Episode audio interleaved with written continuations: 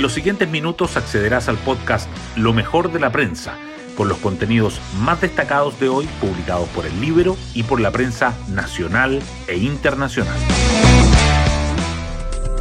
Muy buenos días, hoy es jueves 26 de octubre de 2023. Soy Matías Zamora y este es el podcast Lo mejor de la prensa producido por el Libero.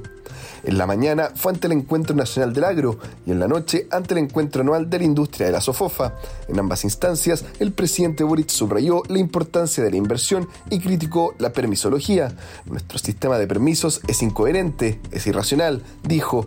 Esto se da en medio de las críticas que está recibiendo el ministro de Economía, Nicolás Grau, tras la decisión de la empresa china Sinovac de no instalarse en Antofagasta y las distintas versiones que ha dado el secretario de Estado sobre el episodio.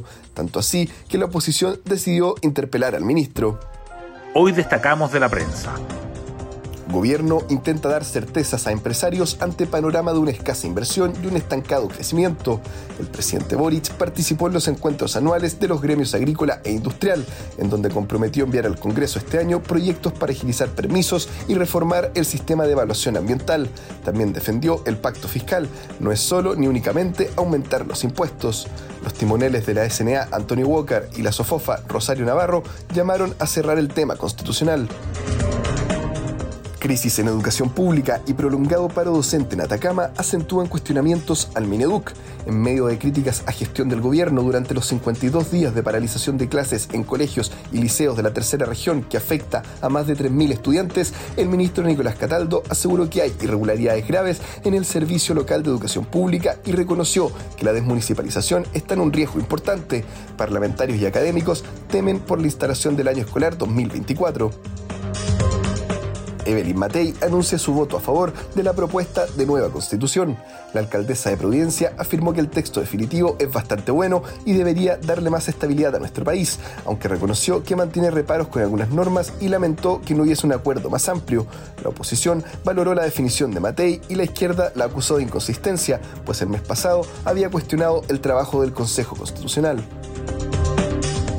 Juegos Panamericanos, Cristel Kovrich logra su sexta medalla continental. La nadadora chilena de 38 años obtuvo plata en 1500 metros libres y sumó otro hito en su laureada carrera. Además, el Team Chile de Remo ganó dos preseas más, también plateadas, para cerrar con 10 su participación en Santiago 2023. Y los primos Grimald avanzaron a semifinales de voleibol de playa. Por otra parte, la Roja Femenina perdió. Hoy en la portada del Libero, subirse a la campaña o cuidar su capital. El debate en Chile Vamos tras el respaldo de Matei a la favor.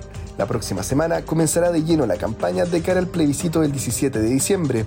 En la oposición y tras el apoyo que entregó la alcaldesa al texto constitucional, ya hay quienes plantean que Matei debe jugar un rol importante. Sin embargo, también han surgido voces que plantean que su protagonismo debe depender de cuánto crezca el a favor en las próximas semanas veto a ley de usurpaciones. Gobierno sale airioso del Senado y se lista para votación en la Cámara. Los senadores aprobaron las 14 observaciones del Ejecutivo a la norma. La ministra del Interior, Carolina Toá, valoró decisión y lamentó desmarque de comunistas. Se dijo alguna vez que este veto había sido digitado por el PC. Esto demuestra que no era así. Chile Vamos y republicanos anuncian interpelación a ministro Grau por caso Sinovac.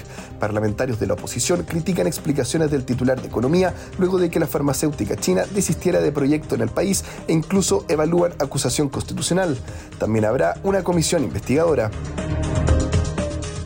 Argentina, Bullrich confirma apoyo a Milei y alianza opositora se divide. La banderada de Juntos por el Cambio, tercera en la primera vuelta, anunció su respaldo al libertario para el balotaje. El ala más centrista de su partido y sus socios de coalición, que no apoyarán a ningún candidato, cuestionaron la decisión. Así llegamos al final del podcast Lo mejor de la prensa del día de hoy. Yo me despido. Que tengan una excelente jornada.